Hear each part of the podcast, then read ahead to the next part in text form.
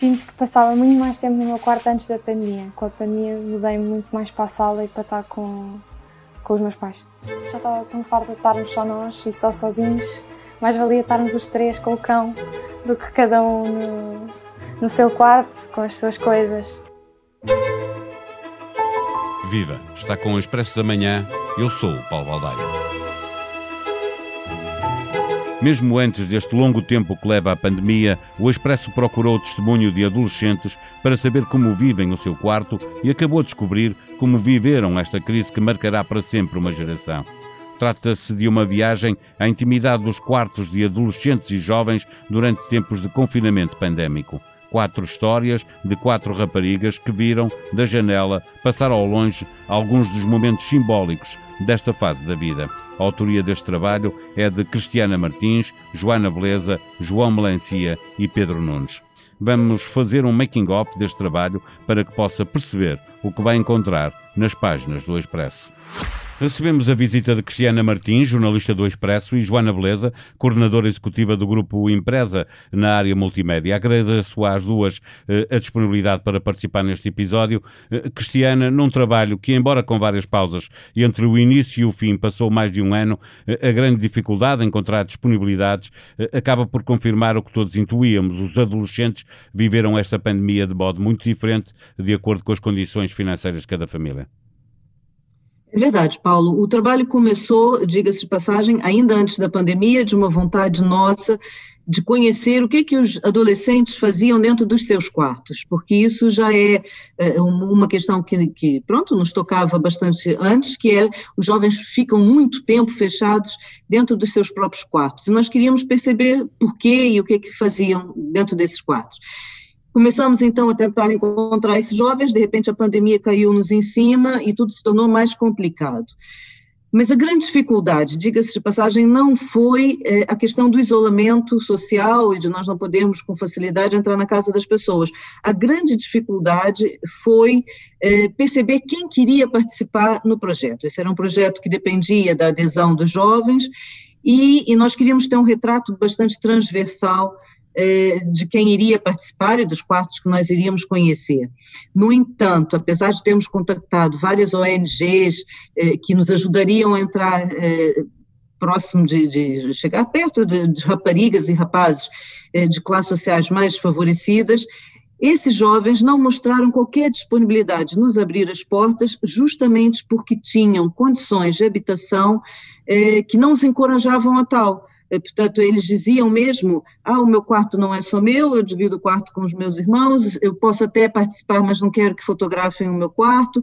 E, portanto, é, do nosso ponto de vista, essa foi uma limitação que não conseguimos ultrapassar e acabamos por retratar a, a vida, o isolamento e os quartos de quatro raparigas de classe média de, de Lisboa. De certa maneira, olhando para, para o título do trabalho, O Meu Quarto Sou Eu, eh, podemos dizer que todos esses jovens que não têm o seu próprio quarto estão um bocadinho amputados no, no seu eu na adolescência, obviamente, numa altura em que o quarto é muito importante para, para o crescimento. Sim, sobretudo porque foi consensual entre os jovens que nós ouvimos e, e entre as duas investigadoras que também fomos ouvir depois para nos ajudar a, a decifrar o discurso da, das jovens, é que o quarto é um espaço privado mesmo que as portas não fiquem fechadas, fiquem entreabertas, ou fiquem até mesmo abertas, eh, os jovens consideram que o espaço é um território seu, daí esse título. Eh, e no que toca a esses jovens que não nos quiseram abrir as portas dos seus quartos, pode-se considerar que, pelo menos, são amputados nessa liberdade e nessa privacidade de serem quem eles querem ser quando estão sozinhos. Portanto, é verdade que não se pode negar que há aqui uma, uma falha, uma lacuna que as condições sociais trazem para, para a existência desses jovens. Sim. Eh, eh, Joana, eh, tu estiveste com, com as raparigas que fazem este retrato, quatro uh, raparigas. O, o, que é que uh, o, quarto delas representa na, uh, para a vida de adolescentes e jovens que estão já na fase final da adolescência? Olá Paula, olá Cristiana. É uma coisa muito engraçada porque fora o meu quarto, o meu próprio quarto, o quarto destas raparigas foi o único quarto onde eu estive em 2020 Um, e portanto foi toda uma experiência entrar nas casas delas, a desinfetar todo o material, desinfetar os calçados. O, eu, eu, entrei com um fotógrafo e, e portanto foi toda um, houve toda uma cerimónia uh, uh, em torno da nossa entrada, elementos estranhos àquela família, para termos acesso a um quarto. E, e eu entrei em três quartos e a quarta rapariga, uh, que é a Laura, eu decidi não entrar no quarto dela. Porquê? Porque também queria ter uh, o Zoom que foi, uh, na verdade, a nossa forma de comunicar durante 2020. E, portanto, o que eu encontrei nos tais três quartos foram quartos sem peluche de criança, Uh, uma das miúdas até tinha escondido dentro de um armário os últimos dos peluches, as outras duas tinham dois, dois peluches no máximo que simbolizavam a infância deixada para trás. O que elas tinham todas era rádio, colunas, portanto, rádio com acesso a uma rádio tradicional, mas também colunas só para muita ouvir música, música muita música na reportagem. Uh, eu própria editei os vídeos sempre com música. Um, vivem com música e não conseguem sequer passar um dia sem ouvir música. Uh, fazem muitas playlists que também nos cederam e partilharam connosco e que foram alterando ao longo do ano e enviavam novas playlists porque já não estavam a ouvir a mesma coisa. Isso também foi muito curioso. E depois tinham. Uh, pouquíssimos livros, tirando a tal a Laura, que eu não fui ao quarto dela, Sim. era a única que, que lia regularmente. Eu que leu um livro e até dizia e, que a mãe que sim. queria que ela lesse mais, mas ela não sim, conseguia. Sim, sim, é? praticamente não leem. Um, usam o Instagram, não usam outras redes de forma geral com muita, com muita assiduidade, mas usam o Instagram para trocar mensagens privadas e não para seguir outras pessoas ou para partilhar muitas fotografias, um, mas sobretudo foi isso que, eu, que, eu mais, que mais me marcou, foi, foram quartos com colunas, com a música muito presente, o computador também, claro, por causa das aulas, mas também por causa das séries e dos filmes que elas gostam todas de, de ver, uh, e depois os headphones, os tais cabos que ligam à música. E vivências diferentes, havia uma que já nem comprava roupa e a outra que ligava muito à moda, e portanto o quarto também refletia isso, Sim. porque havia armários com muita roupa ou armários com Exatamente, exatamente. Nós também tivemos essa preocupação em ter miúdas de idades diferentes e, portanto, em alturas diferentes da adolescência, umas a despedirem-se da adolescência de alguma forma e outras ainda mesmo na, na ebulição, ebulição, da coisa. A Francisca está muito na, na, adolescência e quer é sair e ser independente, mas e ainda TikTok, não pode, porque os pais ainda lhe dizem: Tu és uma criança. E ela já queria poder sair e não ter hora para, sim, para sim, voltar. exatamente. Uh, Cristiana, no, no, uh, como estamos a falar de adolescentes, a relação com a família é uma parte muito importante e muito complicada. Todos nós fomos adolescentes. Uh, a mim surpreendeu-me ao ver este trabalho o facto de haver uma necessidade de estar mais com a família depois percebe-se que isso resulta da diminuição da convivência com, com os amigos. Uh, neste trabalho percebe-se que a família sai a ganhar com esta crise sanitária? Isso foi muito bonito, Paulo. Isso, e é curioso que tenhas, tenhas percebido exatamente essa questão, e foi também um ponto que, que nós discutimos com, com as professoras, com as investigadoras. Como, como o trabalho foi sendo feito, ou seja, não foi feito de uma única vez, né? foi sendo feito, nós fomos entrando e voltando a entrar em contato com elas, nós podemos ver como é que elas lidaram com o primeiro confinamento e depois como é que lidaram com o segundo confinamento.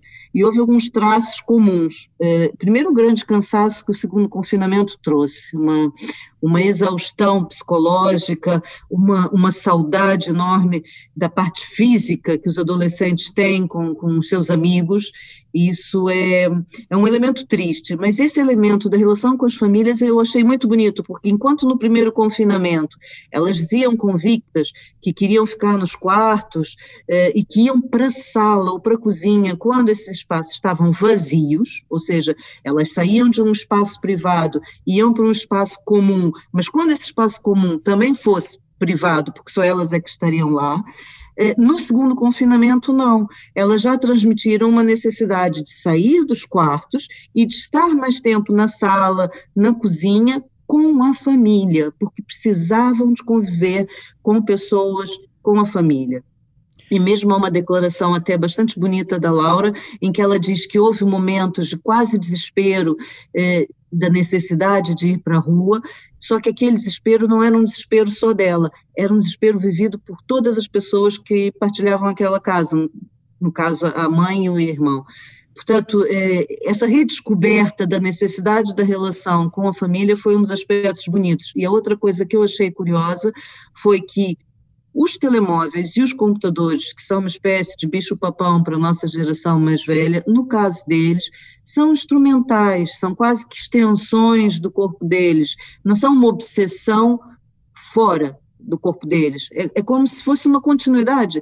Eles falam ao computador e falam ao telefone e, e fazem videochamadas e andam com, com os amigos pela casa em videochamadas para eh, prolongar nesse espaço virtual a ausência que eles têm do espaço físico. Não é pela obsessão com o dispositivo eletrônico. Isso eu acho que também foi outra descoberta bastante interessante que o trabalho trouxe.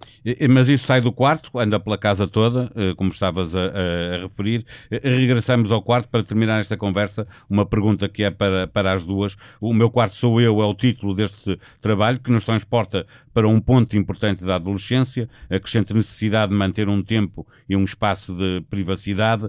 Eh, esta pandemia eh, alterou essa necessidade, Joana?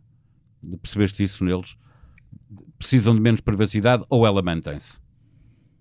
Eu acho que eles perceberam que precisam de privacidade e uh, aquilo que nós tentamos também passar por este neste título uh, é que um, do trabalho é que neste momento a pandemia obrigou-os a serem sobretudo o seu próprio quarto, o seu espaço íntimo, uh, que perdeu também essa intimidade, porque de repente toda a gente, incluindo a professora e todos os outros elementos estranhos, entram no quarto e veem pedaços do quarto.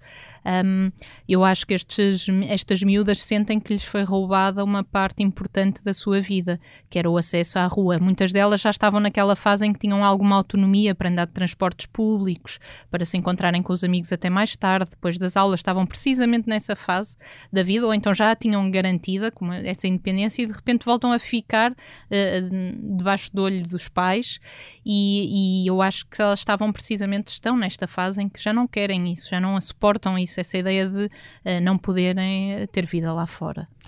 Cristiana, no fundo, perderam, como a Joana estava a referir, a privacidade do quarto, porque entra toda a gente lá agora através do Zoom, através do, do de, qual, qualquer que seja, pode ser o Skype, é igual, uh, uh, entra toda a gente, entra a professora, entram os amigos, uh, os amigos, os colegas de escola, os amigos já entravam e perderam também a rua. como é que elas conseguem garantir essa privacidade que, que é tão importante nesta fase da vida? Elas garantem a, a privacidade restringindo o contato, sobretudo é, aqueles que são os eleitos, não é? E eu acho que, mais do que propriamente nesse caso, a privacidade, é, eu acho que elas garantem a sanidade mental de uma determinada faixa etária que era marcada pela rebeldia, pela irreverência, pelo toque, com uma coisa que eu também achei bastante bonita, embora, embora comece a, a chegar a um limite, que é o otimismo. Essa faixa etária é uma faixa etária que projeta para o futuro, não é? O adolescente e o jovem está a construir o futuro. E, e eu acho que, é, que esse foi um traço também bastante interessante do trabalho. Elas estão cansadas, elas querem ir para a rua, elas querem ir para as esplanadas, elas querem andar de metro entre pessoas conhecidas, tudo isso foi dito, e elas querem abraços e elas esperam vir a ter isso. E eu acho que esse otimismo é, é um traço é, que deve ficar para nós também desse trabalho, isso pode acabar. Não? Hoje é sexta-feira, as deslocações entre conselhos estão proibidas até segunda-feira de Pascoela. O Expresso está de novo mais cedo nas bancas e, como é habitual, destacamos o que pode ler na revista EE e no online do Expresso.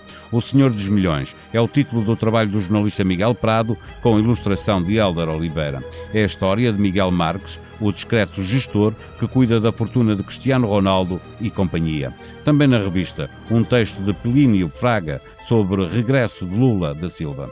Considerado uma peça descartada e quase a reformar-se, o ex-presidente tem uma oportunidade inesperada para fazer o que foi impedido de fazer em 2018, defrontar Jair Bolsonaro. Expresso da Manhã é um podcast diário que pode subscrever nas plataformas digitais SoundCloud, Apple Podcast e Spotify. A produção multimédia deste episódio foi de Ruben Tiago Pereira. Tenham um bom dia, um bom fim de semana. Nós voltamos na segunda-feira. Até lá.